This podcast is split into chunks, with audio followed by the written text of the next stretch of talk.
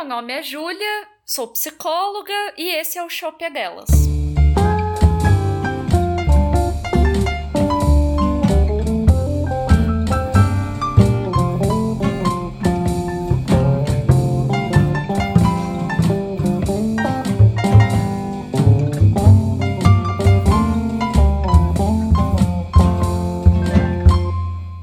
Bem, senhoras e senhores do Dois Shopscast, chegamos aqui para mais um Shop é o último desse nosso projeto maravilhoso que começamos no início de 2020 e por alguns contratempos do destino estamos vindo a acabá-lo agora no começo de 2021 e hoje estou aqui com a Júlia, que é psicóloga. Então, Júlia, por favor, se apresente, me diga como você começou a, a se interessar pela psicologia, qual que foi a sua trajetória, essas coisas. Então, é, meu interesse pela psicologia começou desde cedo, assim. Na, eu me lembro que na oitava série do ensino fundamental, na época que era oitava série, eu já me interessei, assim. Eu me lembro que uma professora passou aquele filme da Sociedade dos Poetas Mortos. Uhum. E Maravilhoso. É incrível, incrível aquele filme. E, e aí ela passou esse filme, era uma professora de português, de literatura, e aí ela passou e fez também uma análise psicológica, porque tem inclusive uma personagem do filme que se mata, né? E entre as conversas e problematizações sobre o filme, ela falou sobre questões psicológicas e tal. E eu lembro que eu me interessei muito. Eu falei, meu Deus, eu quero saber disso, eu quero saber mais, eu quero fazer isso, né? E, e o próprio filme, né, é muito bonito, assim, o jeito que mostra as relações dos alunos com o professor, né? Essa história das relações. Uhum. Tudo isso me encantou pra esse lado, entendeu? Uhum. Mas é muito cedo também, né? Oitava série, assim. Pois é.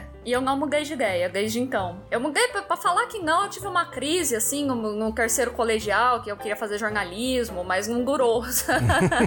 durou muito pouco essa crise e eu voltei pra psicologia, assim. Foi uma ideia que eu tive e ficou. E aí eu, no, no terceiro colegial, eu prestei vestibular pra psicologia, eu prestei na Unesp de Bauru. Só que eu não passei de primeira Uhum. e isso foi uma maravilha. Foi a melhor coisa que podia me ter acontecido. Nossa, por quê? Porque, então, aí não passei, fui fazer cursinho. E aí eu vi que tinha a Unesp de Assis, mas eu só vi que tinha a Unesp de Assis durante o cursinho, né? Que eu fiquei pesquisando o negócio de relação candidato-vaga, Uhum. né? E eu vi que na Unesp de Assis era menor a concorrência. E aí eu fui pesquisar o currículo, a grade horária, e aí eu gostei, me interessei mais do que pela de Bauru, né? Uhum. E aí tava com a faca e o queijo na mão, aí prestei pra Unesp de Bauru e passei. Ali- Aliás, de Assis, perdão, e passei. e aí me formei em psicologia lá na Unesp em Assis. Nossa, mas já é, é outro ponto, né? Porque quando você começa a fazer uma, uma faculdade que você tem que se mudar, Uhum. primeiro que assim, você já começou muito cedo sabendo o que você queria, né? Sim, sim. E aí você ainda muito cedo também, quando você vai. eh, Acho que não é tão cultural no Brasil que você comece uma faculdade e se mude, né? E isso deve ter um milhão de Sim. implicações, assim, né? É, então, porque assim, eu morei em São Paulo, na verdade, até os 15 anos. Com 15 anos, eu mudei com a minha mãe pra Garça, no interior de São Paulo. Aham. Porque minha mãe se aposentou e ela era de Garça, e aí eu vim junto, né? Eu tinha 15 anos, era menor de idade, eu vim junto. Uhum. E aí eu ia fazer, eu prestava Bauru, inclusive, por conhecer a cidade, pela proximidade. Assis também não era tão longe, mas eu nunca tinha ouvido falar de Assis, assim. De Bauru eu ouvia, porque era entre São Paulo e Garça, né? Uhum. E aí eu prestava lá por, mais por isso, né? Inclusive, não era pela grade, não era por nada, assim, era mais por essa questão, né? É, eu confesso que eu não faço a menor ideia de onde fica Assis. Assis é pertinho do Paraná. Ah. É pertinho de Londrina, no Paraná. Entendi. Já é mais Paraná.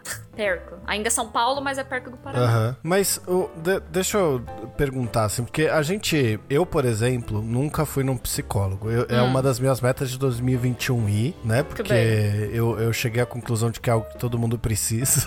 Uhum. E- mas eu nunca fui. Então eu não, eu não faço a menor ideia de Uhum. nem por onde começa um curso de psicologia, ou até mais nichado, como começa uma sessão de, psicolo de, de um psicólogo. É, então, é que. Mas a própria história falando sobre a sessão, né? Então, que você falou que não sabe nem como começar, como que começaria, né? Tem também, mas você fala isso da parte do psicólogo ou como paciente? Não, como até como nem como psicólogo nem como paciente, assim. Eu não faço nem para você ter ideia, as imagens que eu tenho na minha cabeça são as imagens de filme que tem um divã gigante, sabe? Esse, esse tipo de coisa. É que é, eu já então imagino que não que seja é um assim. É um ponto, então é um ponto, é tem psicólogo que é assim. E aí é um ponto que acho que é eu posso começar esclarecendo por aí, então. Uhum. Porque, assim, essa história do divã e tudo mais é muito coisa de psicanalista, psicólogo, psicanalista. Porque dentro da psicologia tem várias abordagens, né? Cognitivo comportamental, psicanalista, blá blá blá. E eu não sou psicanalista, né? Então eu não tenho divã.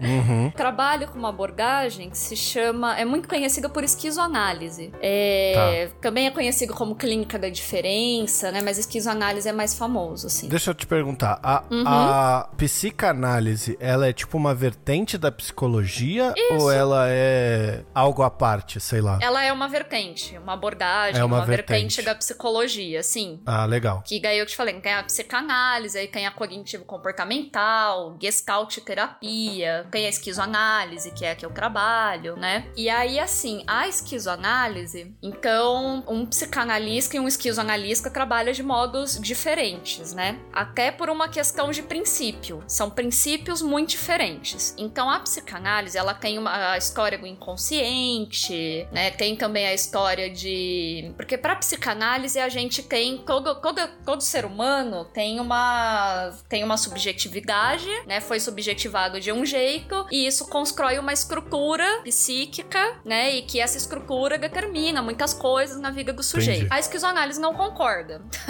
Ah. Tá. Primeiro que, é, não concordo com nada disso. Uhum. então, por que não, né? Vou dar um resumo, assim. Porque a esquizoanálise, ela, a gente defende, trabalha, né? A gente não trabalha com estrutura, nem com modelos, né? E a, a, o conceito de subjetividade pra gente é um conceito de subjetividade que tá sempre em formação. A gente nunca termina o processo de subjetivação, a gente tá sempre se subjetivando. Hum. Então você percebe que já abre um outro lugar, entendeu? Não, e nem que essa questão assim de. Porque daí seria um juízo de valor meu falar que é melhor ou pior, mas vai para outro lado, né?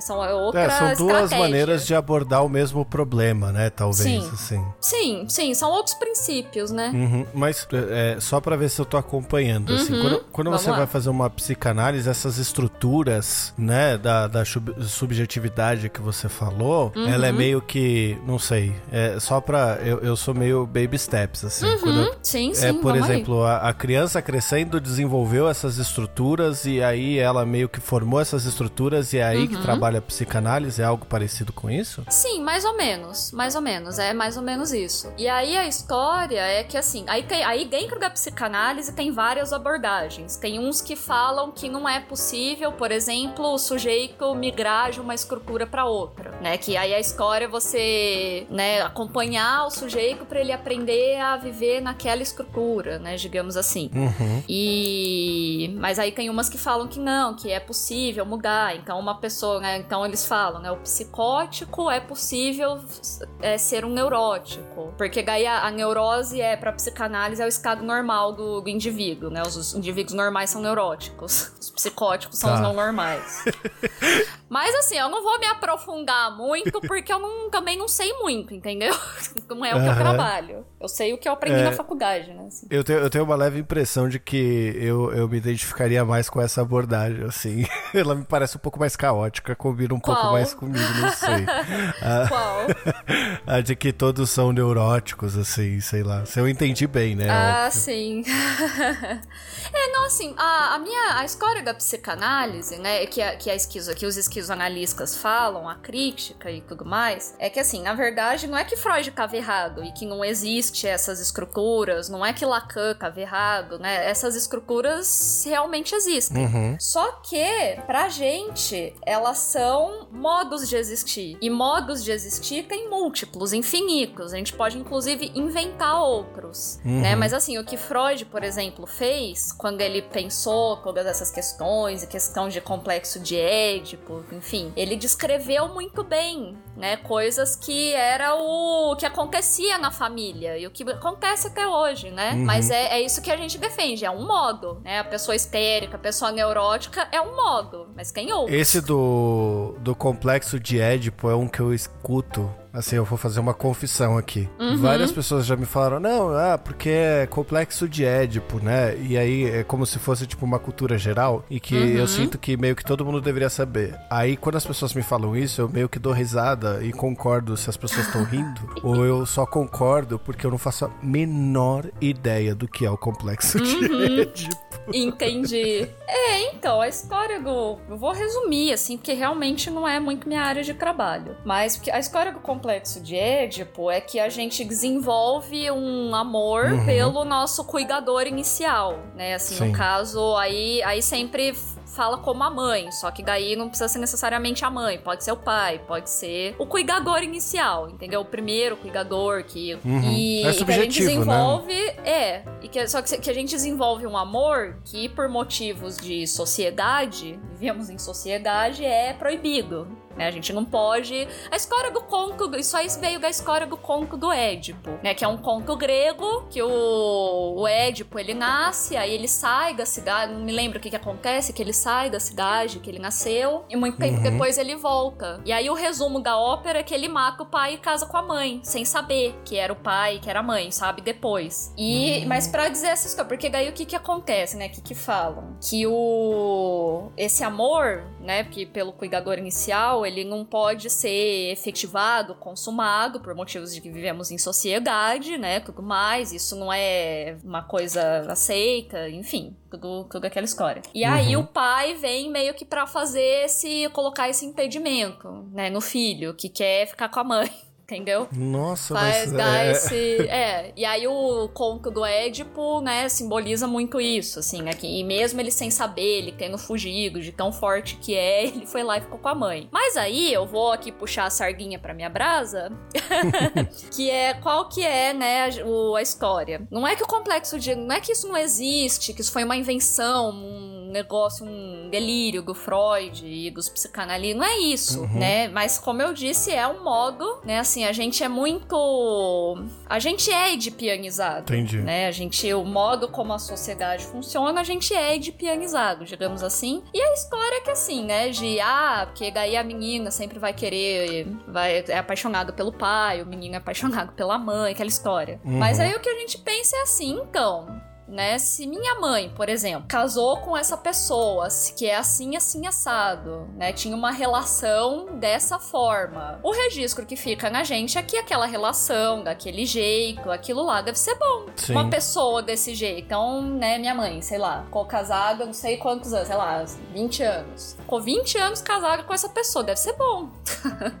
né? Mas no sentido Sim. assim, fica um registro afetivo disso, né? E a família é o primeiro lugar onde a gente aprende a se relacionar, a gente aprende como é as relações, e esse modo vai acompanhando a gente de fato, né? Não é, como eu disse, não é um delírio dos psicanalistas, realmente isso acompanha nós. Sim. Mas e aí a história, né, e a boa notícia, que eu acho que é uma boa notícia, é que há outros modos e outros jeitos, né, de se relacionar, de... E é uma coisa que a gente vai percebendo, né, também no hangar da vida. Uhum. Nossa, mas é, é, é tanta eu não sei. É, como, eu, como eu te falei, assim, eu, eu sempre fui muito afastado da psicologia, né? Então eu nunca entendi uhum. muito bem o que era, nunca entendi muito bem do que se tratava, né? E, e eu acho que eu comecei. Uhum a, a, entender sem, sem entender de fato quando meu irmão começou a fazer, né? Uhum. Aí quando meu irmão começou a fazer, eu comecei a entender um pouco mais. Que ele virava e falava assim: não, isso porque é um negócio que eu conversei com a psicóloga, porque assim, assim, assado.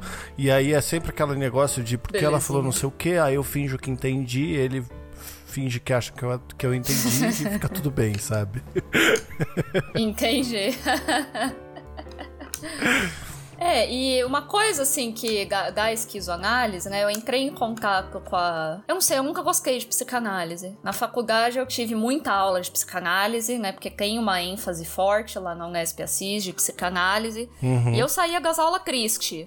triste. Eu não tava boa, sabe? Eu não gostava. Meu corpo.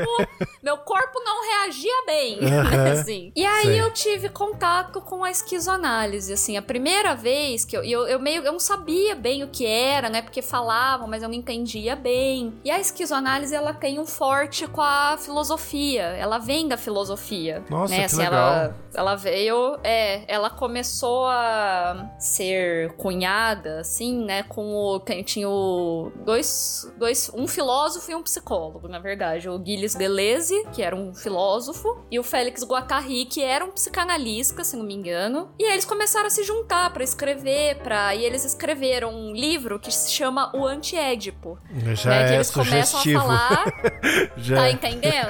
já Né? é sugestivo A o título. desse ser, desse ser o caminho que eu menos gosto pra explicar a esquizoanálise, mas é muito interessante Uhum. pra explicar que é outra coisa, que não é psicanálise, porque nesse livro eles deixam muito claro, né? Só que nesse livro eles ainda estão falando de psicanálise, né? Mesmo pra criticar, mas ainda estão falando de psicanálise. Sim. E aí tem outros caminhos, né? Eu, eu comecei a entrar em contato, e aí tem a, a chamada filosofia da diferença, né? Que é de onde vem a esquizoanálise, a clínica da diferença. E que tem, compõe, assim, alguns filósofos. O primeiro que eu tive contato foi o Spinoza. Uhum. né? Eu tive uma aula na, no terceiro, no segundo ano, acho, de faculdade sobre Spinoza, né? Numa disciplina de ética, e que mudou minha vida mesmo. Minha vida virou outra coisa depois que eu tive essa aula. Uhum. E aí eu me apaixonei. Aí tinha uma professora que dava estágio, né, voltado pra esquizoanálise. E aí foi. Aí nisso eu fui parar lá em Portugal fazendo mestrado em filosofia. Ah, você foi pra Portugal pra estudar lá. Fui, eu, eu tô terminando ainda o mestrado. Agora eu tô no Brasil, eu voltei pro Brasil pra escrever minha tese por causa história de pandemia, Aham. falta de dinheiro, aquela história, né? Você Sim. imagina que não, não, Não- não é barato Sim. mestrado lá. Aí eu acabei voltando porque eu tinha eu, eu concluí todas as minhas aulas do mestrado e aí agora eu só tenho a dissertação, né, Pra escrever. Lá eles chamam de tese. Aqui no Brasil fala dissertação quando é mestrado e tese pra doutorado. Lá Uhum. pra eles é tudo tese. E, enfim. E aí eu tô só escrevendo a minha tese, que eu falo justamente sobre as sobre as, os diálogos, né, as conversações entre a filosofia e a psicologia. E nessa ideia da tem muitos filósofos que falam da história da produção de vida, da produção da vida como obra de arte, né? Nossa, Muitos que filósofos desse da clínica da diferença. Isso. Nossa, muito e eu tô legal. escrevendo sobre isso. Muito legal. É, é- é meio, sei lá, né? É que assim, eu confesso também, eu faço muitas confissões durante os programas, né? Que eu, eu sempre Hum. Opa, fui, fui uma pessoa meio relapsa com a faculdade, né? E aí eu vejo até, É. assim, pela, pela minha namorada, que, puta, ela gosta do negócio de um jeito que ela vira e escreve o artigo, e às vezes ela fala, cara, eu não quero entregar esse artigo porque ele não tá bom ainda, porque tem que não sei o quê, porque tem que não sei o, sei o que lá. Então, assim, essa área científica das coisas, ela me causa uma certa, talvez assim, inveja criativa, sabe? Porque eu tinha um plano pro meu TCC na graduação, né? Que era um negócio mirabolante, assim. É, E eu queria simular a política brasileira num sistema. Então, o, o meu negócio era fazer um aplicativo para crianças para ensinar como é que funciona a, política brasileira. Então, ah, você sabia que a Certo. gente tem uma, é, uma certa quantidade de deputados para cada um dos países, então você pode jogar esse jogo que você começa a aprender, entender como tudo funciona ou como deveria funcionar, né? Interessante, mas muito interessante. Se a gente aprendesse isso desde cedo, o mundo talvez seria outro. Pois é, e aí eu queria muito fazer, tinha todo esse interesse assim, só que na hora de fazer eu virei e falei: caraca, eu só queria me formar, eu acho que vou fazer um negócio diferente. Aí eu fiz um estacionamento, né? Entendi. É, assim, né? O, o mundo acadêmico é meio.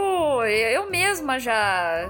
Já aconteceu, assim, lá no mestrado, ainda, lá- ainda mais lá em Portugal, né? Os portugueses são muito diretos, muito objetivos. Eu entreguei um, um início de um trabalho, assim, para um professor, falar: ah, que que. Me diga, né? O que, que o senhor achou? A gente marca uma reunião para conversar. Uhum. E ele foi direto e reto, assim, ele virou pra mim e falou assim: então, isso nem ao menos é um trabalho. Mas aí depois. Nossa. assim, assim mesmo, sem nenhuma.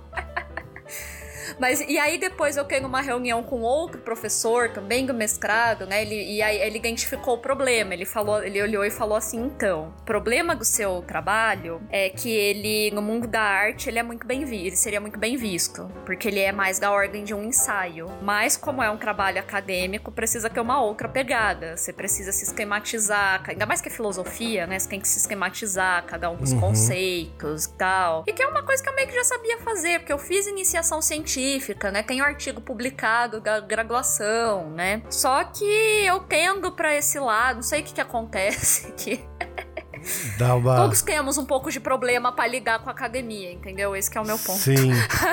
Mas é exatamente isso. É um negócio. Eu acho que até no, no, trabalho eu tinha que escrever um negócio. Aí eu escrevi o negócio inteiro, assim, tal, não sei o que, descrevendo todas as etapas e blá blá blá. Uhum. Aí um cara virou para mim e falou assim: então, você pode tirar um pouco das piadas do seu texto e deixar ele um pouquinho mais acadêmico, assim? Entendi. Porque eu escrevi várias coisas. O que coisas. ele não sabia é que você podia ter deixado as piadas e feito um texto mais acadêmico. Uma coisa não excluía a outra. Pois é, exatamente. Mas você né? sabe o que eu ia te perguntar? A gente falou sobre o negócio da, da psicanálise, Diga. da análise, essas coisas. Uhum. E eu fiquei pensando assim, como é que alguém leigo como eu sabe que tipo de profissional procurar? Tá, é uma boa pergunta. Porque assim, quando você estiver lá na sessão com a pessoa, ela não vai te dizer nada disso, né? Ela vai trabalhar em cima do que você traz, enfim, mas ela não vai te dizer, é, te explicar o complexo de Édipo, por exemplo, né? Não vai, se for, se for um psicanalista, não vai fazer isso, enfim. Uhum. Então, o que importa, né? O que eu diria para alguém que tá procurando um profissional e não sabe bem o que procurar, como procurar, né? Então, o que importa quando você vai procurar um psicólogo? Você se identificar com o profissional, com a pessoa do profissional, assim, né? Entendi. Então, tem, para isso tem, né? Tem os negócios de divulgação que os psicólogos fazem, né? No Instagram, dá para olhar, dá pra, pra ver se, se se identifica com as ideias que estão ali, né? Uhum. E que, porque o que importa é se você vai gostar e ter confiança e ter um vínculo, e estabelecer um vínculo com aquele profissional, né? Porque é no vínculo que a coisa vai se dar, né? Na relação que a coisa vai se dar. Então, o que importa é a relação. É, porque é, é esse negócio da confiança, eu acho que eu não sei. Eu, de novo, como leigo, acho que é o que eu julgo mais importante, assim. Porque, uhum, pelo menos dentro da minha é família, mesmo. a gente é muito fechado, né? Então, assim, ah, tá chateado, uhum. você não costuma falar das chateações, você só, assim, se alguém estiver falando de chateações é porque você sabe que é sério, sabe? E aí eu fico imaginando, uhum. porra, como é que, sei lá, eu vou me abrir com alguém que eu não conheço se eu não consigo nem me abrir com a minha família. Então eu acho que essa, essa parte da confiança, eu acho que talvez uhum. seja o ponto mais crucial que tenha que pegar, né? Sim, sim. É, e também a, a relação, você fez o comparativo, né? Como é que eu vou me abrir com alguém que eu mal conheço se eu não consigo me abrir com a minha família? Uhum. Né? A relação também vai ser outra, né? Relação com família é uma coisa. E aí eu também tenho o princípio de que, assim, como psicóloga, eu digo, né, que nenhuma relação pode tudo. Tudo é muita coisa. Então tem coisa que a família não dá conta, por exemplo, né? Que não adianta nem você falar porque não, não vai, não vai dar certo. Sim. Por quê? Por quê? Porque nenhuma relação dá conta de tudo, né? Uhum. E aí a relação com o terapeuta vai ser de outro tipo, né? O vínculo vai ser de outro tipo, né? Então é diferente, assim, a...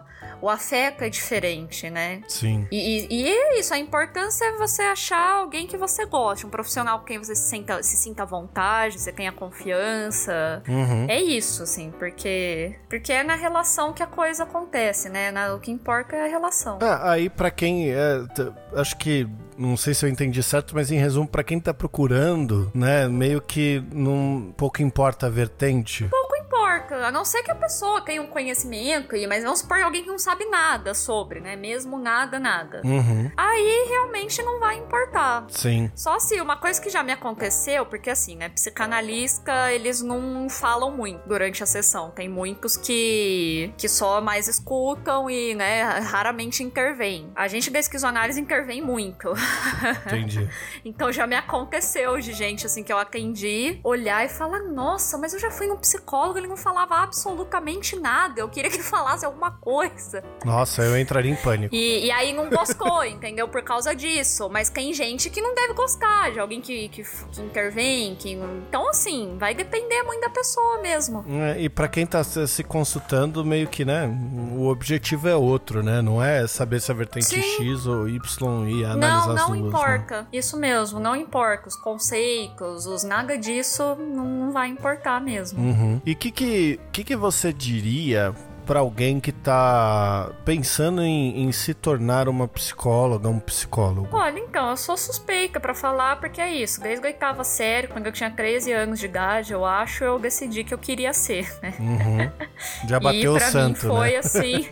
é, mas a minha, o que eu diria, assim, né? Porque tem uma, uma fra, um trecho do, acho que do Manuel de Barros, que ele fala que a importância de uma coisa deve ser medida pelo encantamento que essa coisa te provoca, uhum. né? Pelo brilho no olho, né? Que isso provoca na pessoa, né? E aí o que eu diria é que se alguém, né? Se uma pessoa tá querendo se tornar psicóloga, né? Ela acha que é isso e ela sente, né? Porque quando brilha o olho, quando a gente fica encantado com algo, é igual que apaixonado, sabe? É inegável. Uhum. A pessoa entra, a depender do jeito que ela entrou, que ela andou, a gente sabe que tá apaixonada e que algo acontece. Sim. Né? Então é mais ou menos esse o guia que a gente tem que usar na nossa vida para medir o que importa ou não, né? E aí o que eu tenho a dizer é que se isso provoca brilho no olho, se isso. Então só vai.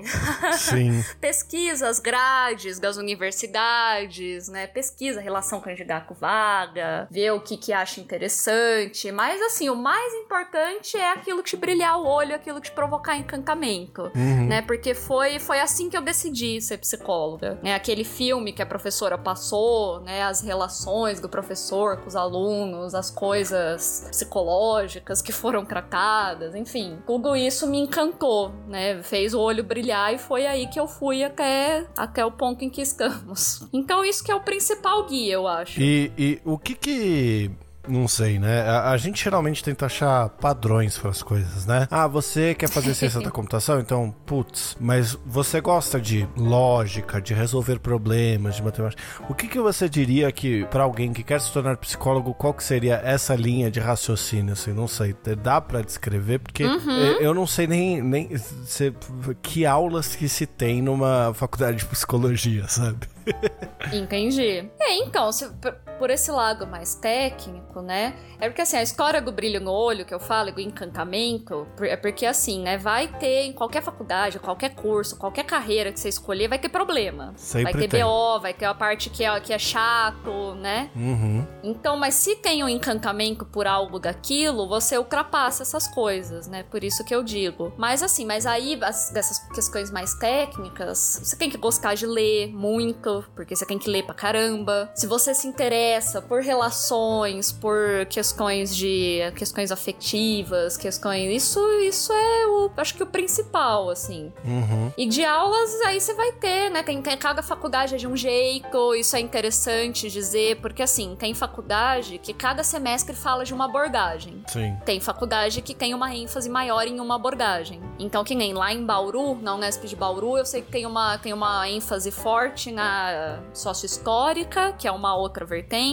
uhum. em psicanálise. Tem lá umas coisas de psicologia do trabalho, sabe? Assim, na Unesp de Assis tem uma ênfase muito forte em psicanálise. E aí tem, também tem a esquizoanálise, não sei agora como é que tá, na verdade, porque a professora que dava essa aula aposentou. E, e tá meio caos lá. É, era ela que dava essa. que, que, que puxava a esquizoanálise, né? Sim. Então não sei. Mas assim. Mas então, então é isso. Se a pessoa acha que já, que já sabe alguma coisa, já alguma abordagem e acha mais interessante, ou tem outra que odeia, isso é legal de procurar nas grades horárias dos cursos, né? Em todo, toda faculdade tem a grade horária disponível. Uhum. Então isso também é interessante, ver qual abordagem que se interessa mais, né? Ou que, que acha que se interessa, que... Porque é isso, tem umas que, que, não, que na, na, minha, na minha formação eu não tive aula de sei lá, Gestalt terapia. Eu não sei muito bem do que se trata. Assim, sei um pouco, muito por cima. Uhum. Né? É, fenomenologia, que também é uma outra, né? Não, tem, não sei muita coisa, porque a ênfase era na psicanálise e aí depois pra esquizoanálise e tal. Mas então isso é interessante de ver, né? O que, que a pessoa tem mais interesse. Porque tinha, assim, tinha pessoas que se formaram comigo que desde o começo falavam, entendeu? Eu quero psicanálise. Uhum. E aí foi para lá por isso.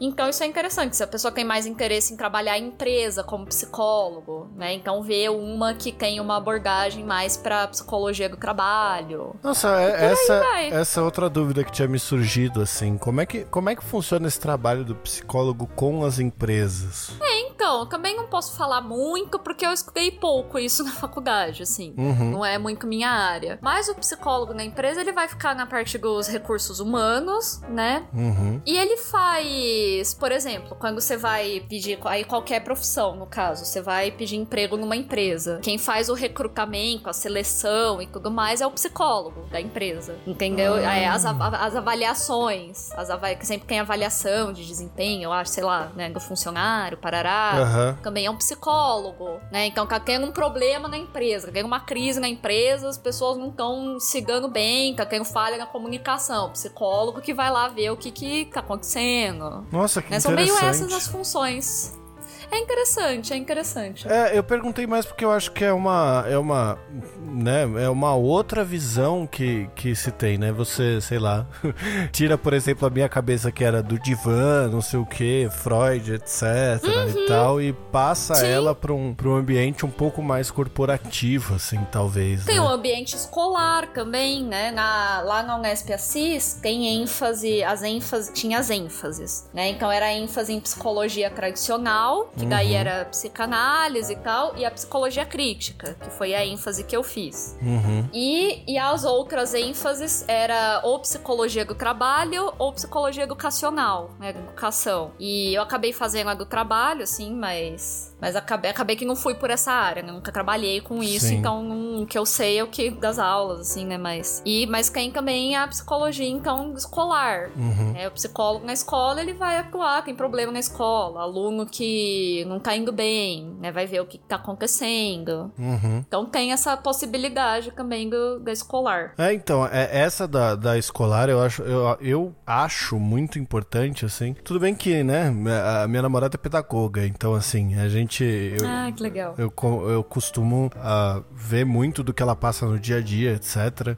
E eu uhum. acho que é um negócio tão, assim, não sei, me parece tão importante, sabe? Ainda mais numa fase de, de desenvolvimento. Toda, toda a parte que, que eu aprendi com ela, obviamente, né? Mas de que a criança tá uhum. tá passando por várias fases em que a gente já tem estudado como que ela desenvolve, o que que ela faz, é, que no começo ela começa a imitar e depois ela faz não sei o que. Tem até um, um filme que a gente estava assistindo ontem que lançou, que é o Soul, né? Do, ah, eu assisti esses dias também. É, aí logo no começo tem, tem umas, umas criancinhas assim, e a, as criancinhas começam a imitar. É um, é um detalhe tão sutil, mas é, é, é justamente a base disso tudo. Eu acho que é tão legal, assim, esse, essa junção dessas duas áreas, se assim pode se dizer, sabe? Sim, é interessante mesmo. E é, na escola eu acho interessante também, porque é aquilo que eu te falei, nenhuma relação da conta de tudo. Então, numa escola, um professor, por exemplo, não dá conta de tudo. Né? Ele é um só, e tem, às vezes tem 30 alunos, e tem algum que precisa de alguma direcion, algum direcionamento, precisa estar tá acontecendo alguma coisa em casa, precisa saber o que que é, o que, como que pode ajudar, né? uhum, enfim. Exatamente. Então é importante, de fato, né? E o que, que você me diria que são a, a, as dificuldades de se tornar uma psicóloga, assim, né? Seja é, mercado de trabalho, uhum. seja, sei lá, eu, eu, eu não sei se... Né, eu tô me sentindo meio mal porque eu tô muito leigo com as perguntas assim, mas não sei se, se abrir um, um, um, um consultório ou fazer qualquer coisa parecida, assim. É, então. Uma questão que eu acho, né, engraçadíssima, mais ou menos, né, você vai entender, é que um psicólogo, então assim, você fica doente, você procura um médico, né? Você fica, quem você quer fazer tal coisa, você procura o profissional que faz. Agora, psicólogo, eu tenho a impressão que ainda é uma profissão que não é muito levada a sério, sabe? Assim, você tá com um problema, com uma angústia, às vezes você vai procurar todo mundo e o psicólogo é a última opção, ou às vezes nem é uma opção. É. Então, é. Prazer, eu. Segundo minha mãe, eu tenho a grande caixinha do rancor, que vai tudo pra ela, assim, e ela fica trancada ah, lá é. até o dia que explode. Né? E assim, e nem que eu acho que todo mundo tinha que fazer terapia, não é isso. Tem gente que não tem demanda, tem gente que não, não quer fazer terapia e não tem, não tem essa demanda, né? Se, ah, quero problematizar essas questões, tem gente que não quer fazer. Uhum. E não tem nenhum problema, né? O problema, na verdade, que eu quero apontar é que tem uma desvalorização, assim, né, da profissão, mas. E no mercado de trabalho, assim, no mercado de trabalho tem bastante coisa disponível, né? Como eu falei, tem várias áreas, tem. Mas tudo é, é meio negócio. Mas acho que como toda profissão, na verdade, né? Tem o começo, não é muito fácil, né? Então você vai clinicar, né? Eu, por exemplo, eu tô atendendo, né? Eu faço consultas online uhum. e tava fazendo consultas presidenciais. Presidenciais, perdão. presenciais aqui em Marília, aqui do lado, né? De Garça. Uhum. E aí com a pandemia eu acabei ficando só no online e tal. Mas é uma coisa que demora, né? Até você ter, você poder se sustentar com isso, por exemplo, não é rápido. Uhum. Né? Mas isso eu acho que qualquer profissão, né? Nem, é difícil a profissão que você sai já ganhando horrores. E, enfim. Sim. O, o online, ele teve muita diferença pro presencial, assim, a nível de atendimento? Então, porque eu, que eu, eu. Lembra que eu falei que o que importa quando você vai fazer terapia é o vínculo, né? Sim. E o vínculo você leva para qualquer lugar. Não é só presencial que você faz uhum. vínculos, né? O vínculo é uma coisa que você pode carregar para qualquer lugar. Não precisa ser presencial, não vai fazer o vínculo ser maior ou não. Entendi. Né? E pra você ver que eu realmente acredito nisso que eu tô falando, eu faço terapia online faz quase três anos. É a minha terapeuta, porque minha terapeuta é de São José dos Campos, se uhum. não me uhum. engano. E eu São José do Rio Preto. Não, acho que é São José dos Campos. E ela sempre me atendeu online, né? E tô com ela até hoje, né? E então o vínculo, ele é o afeto passa, né, pelo online. Acho que aí nesse isolamento a gente viu bem isso, né? Foi o jeito que a gente achou, inclusive, de manter nossos vínculos, de, né? Sim. E quantas vezes, depois de uma live com os amigos, você não sente meio como se tivesse encontrado pessoalmente mesmo, né? Sim. Por quê? Porque o vínculo e o afeto passa no online também. Nossa, que. Então é uma opção interessante também, né? Pra quem tem vontade. Não, e é bem legal, né? Porque quer queira, quer não, você vai estar num ambiente confortável, talvez, né? É, também. Assim, os, os psicanalistas não vão gostar muito disso que eu tô falando, não, porque tinha uma escola do setting terapêutico. né? E que eu não. É isso, né? Eu profissionalmente o que importa é o vínculo. E isso passa em qualquer lugar, isso leva-se para qualquer lugar, pouco importa o lugar, né? Uhum. O que importa é o tá junto. E o tá junto dá pra tá junto. Pelo online também. É, com certeza. E o, você falou um pouco sobre a, é, o, a desvalorização. É, eu queria comentar um negócio que eu percebi, assim, que eu, hum. eu acho que há um, algum tempo atrás, ou pelo menos é, conforme a gente vem crescendo, a gente vem vendo as coisas, assim. Eu lembro que algum tempo atrás, eu acho que era um, até um pouco pejorativo falar assim: ah, esse aí precisa de terapia, ah, aquele ali tá fazendo uhum. terapia e não sei o quê. E hoje eu sinto que isso é um pouco mais encarado com uma certa normalidade. Você acha que tá melhorando uhum. ou, ou que a, a, ainda tá igual, assim, nesse, nesse aspecto? É, eu acho que deu uma melhorada, sim, e essa melhorada foi até talvez uma coisa geracional, né? Porque você vê da geração dos meus pais, por exemplo, quase ninguém fazia terapia, né? Uhum. E da minha geração já vejo mais gente, né? Sim. Então eu acho que é uma coisa que talvez esteja, assim, aqui tinha muito também, como você falou, né? Tinha um estigma, né? Tem até hoje um estigma, né? Uma coisa de, ah, mas é isso, você, a terapia não é, você não tem que fazer terapia porque é louco, por exemplo, né? Não é isso. Terapia é se você tem intenção, né? De, de olhar para si, de problematizar algum modo aí de viga que você tá vendo que não tá bom, uhum. né? E isso todas as pessoas passam, né? Por momento em que olha e fala, putz, isso não tá legal. Sim. Né? Aí, aí se quer fazer terapia ou não, também já é outra história. Mas assim, é coisas que todo mundo passa na vida, né? Dilemas, é, momentos de não saber muito bem o que fazer, ou isso de ficar vendo que não tá legal, né? Ah, eu vejo que sempre acontece, eu tenho,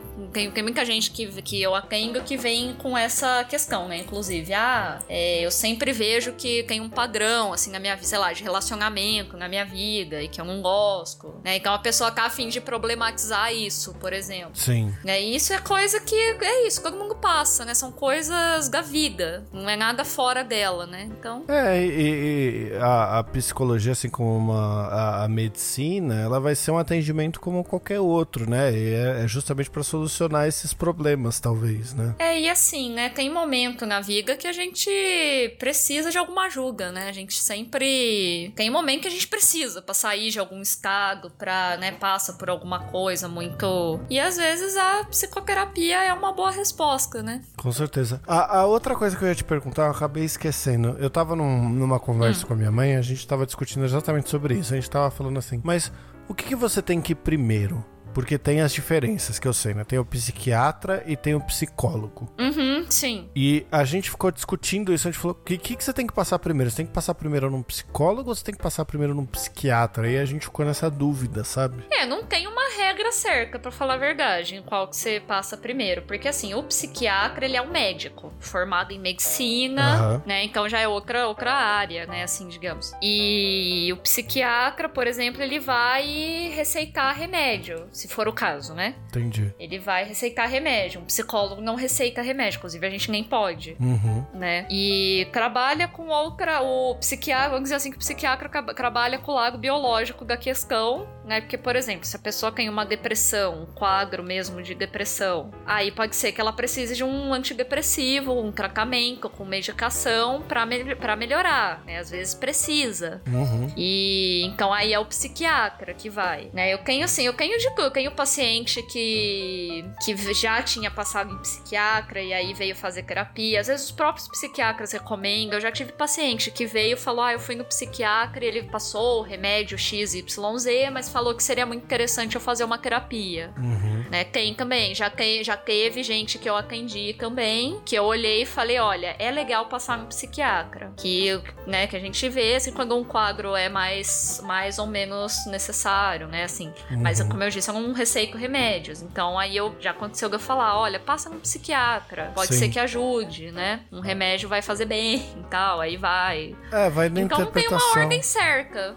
É, é que eu achava que tinha uma. Eu achava, pelo menos, né? E aí a gente ficou uhum. nessa dúvida, porque o que eu achava era que você tinha que ir a um psicólogo e o psicólogo iria identificar o seu quadro e te falar assim: olha, no quadro que você está, você precisa passar num psiquiatra. Eu não achava que você tinha que, sei lá, pular a etapa do uhum. psicólogo, sabe? É, mas aí é tanto faz, né? Não necessariamente. Vai do que você percebe, né? Assim, você tá, você fala, ah, eu tô muito mal, preciso de um remédio. Mas aí às vezes você vai atrás do remédio, o psiquiatra te manda fazer terapia. Uhum. Né? Às vezes você fala, ah, eu não quero tomar remédio, quero só fazer terapia. Mas aí o psicólogo fala, né? Dá uma passadinha no psiquiatra, porque às Entendi. vezes ajuda. Sim. E pode também. Tem gente que só toma remédio e tem gente que só faz terapia. Né? Eu, por exemplo, só faço terapia. Por enquanto eu nunca tomei remédio. E aí por aí vai, vai da necessidade de cada um mesmo. É, depende muito, né, da, da, da do, do, que, que a pessoa tá sentindo, né? Sei lá, é, é, é um sintoma, talvez, né? Que você indique para um, para outro e cada um tem o seu tipo de tratamento, né? Sei lá. É, geral, quando, quando os dois trabalham juntos, assim, geralmente é muito legal, muito produtivo, viu? Uhum. Quando, né, a pessoa tem uma, então, sei lá, a pessoa tem uma síndrome do pânico, ela tem medo de sair de casa, ela não, ela tem pavor, quer de sair de casa, né? Um remedinho dá uma ajuda, então a pessoa que é deprimida que não sai da cama. Uhum. O remedinho já dá um up, né? Já deixa mais fortinho, inclusive, pra você ir na terapia. Entendeu? Entendi. E... Então, trabalhando em conjunto é muito bom. Sim, casar esses dois trabalhos, né? Sim, se for o caso, costuma ser produtivo, sim. Ai, que legal. Eu, eu tinha ficado muito nessa dúvida. Eu e minha mãe, a gente ficou umas horas, assim, num embate de... Eu acho que é isso, eu acho que é aquilo, eu acho que é aquele outro. Aí eu, mas mãe, a gente uhum. não tem propriedade para falar. Mas não, mas filho, mas olha, porque isso aqui. Aí eu, ah, mas porque sei lá. No fim, agora acabei de descobrir que ela tava certa. Mas ela falou que canto fazia também? Sim. Ela falou que Entendi. tanto faz, que ela podia passar em um ou outro. Aí eu falei, mas você tá diagnosticando sem nem saber, não é assim. Aí agora eu sei que, né, depende muito, mas eu, eu acho que, eu não sei, pode ser uma impressão errada minha, talvez, mas eu tenho a impressão que depende hum. muito de quem, por exemplo, eu não posso pegar, deixa eu achar alguém pra dar um exemplo que não vai me crucificar. Uhum. Sei lá, minha mãe. Eu posso virar Tranquilo. e falar assim: ah, não, eu acho que minha mãe precisa de remédio, eu leve ela. Ou isso costuma acontecer assim? Ah, costuma. Mesmo? Costuma. Costuma, costuma. Ué, filho que os pais levam no psicólogo. Porque eu sempre tive a impressão que era algo que a, a pessoa precisa querer, não sei. Sim, então, sim.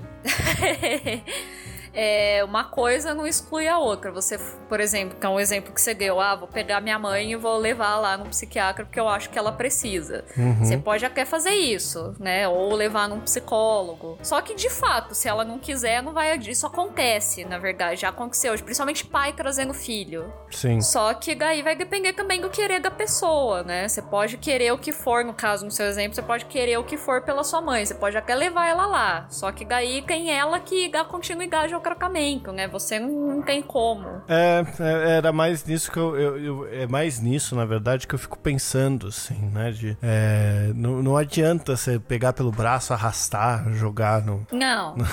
No, tem uma sala. frase que eu acho muito interessante que a minha supervisora às vezes fala, que é a seguinte: a gente pode tudo nessa vida, menos querer pelo outro. Sim, com certeza. a gente pode, agora querer pelo outro realmente não tá ao nosso alcance. Não, né? não adianta. Então, de fato, a pessoa tem que querer fazer terapia, querer, né? Esse é o principal, de fato. Com certeza. Mas não impede algum filho, ou pai, ou de, de arrascar o outro pra terapia.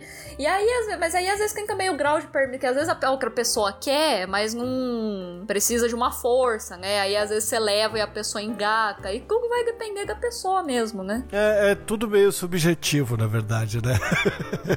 é, vai depender ali da. Porque tem gente que às vezes quer, mas só tá precisando de um empurrãozinho, né? uhum. né? Às vezes é o caso. Então aí depende do caso. Sim. Legal. Eu, eu queria te agradecer demais pelo, pelo Imagina, nosso papo. eu que agradeço. Queria saber se você tem algum Instagram para as pessoas acessarem. Tem. Se você tem algum último conselho para quem tá indo atrás da psicologia, tá pensando em psicologia como um, um ramo para seguir aí na vida, meio que seu, seu encerramento agora é meio que a parte que o microfone é seu. Muito bem. Então, sim, eu tenho um Instagram profissional. Meu Instagram é Julia Esteves PC. Não sei se vai, vai ficar em algum lugar escrito. Vai, ou... tá aqui na descrição do episódio. É, Quem quiser beleza. encontrar tem um acesso rápido lá. É, Julia Esteves PC. Tem a página do Facebook, que é Julia Esteves Bicalho de Almeida, psicóloga. Vai estar tá tudo aí, então. Legal. tem as minhas páginas, eu sempre posto conteúdos, tudo sempre por essa ótica da minha abordagem, né? Que então, se alguém quiser saber mais qual que é a pegada, pode ir lá ver que e vai ter post sempre, né? Então fica legal para acompanhar. Show de bola. Ah, e a história do último conselho, o último, né? É, é é muito isso mesmo. Vai pelo, por aquilo que te produza mais encantamento. Se ser psicólogo não te produzir um encantamento, assim, digno de pessoa apaixonada, procure algo pelo qual você sinta isso. Uhum. é, eu acho que vale para tudo, né? vale para tudo na vida. Para tudo na vida. Exatamente. Legal, muito é obrigado é novamente. Eu queria Eu deixar que agradeço, aqui meu agradecimento que nós estamos finalizando o nosso projeto do Shop é Delas. As novidades virão nos próximos episódios do Dois Shopscast regular. Só tenho a agradecer novamente, que eu já agradeci três vezes, mas é assim, a, o Prolixo ele, ele aciona às vezes. e é isso. Muito bem.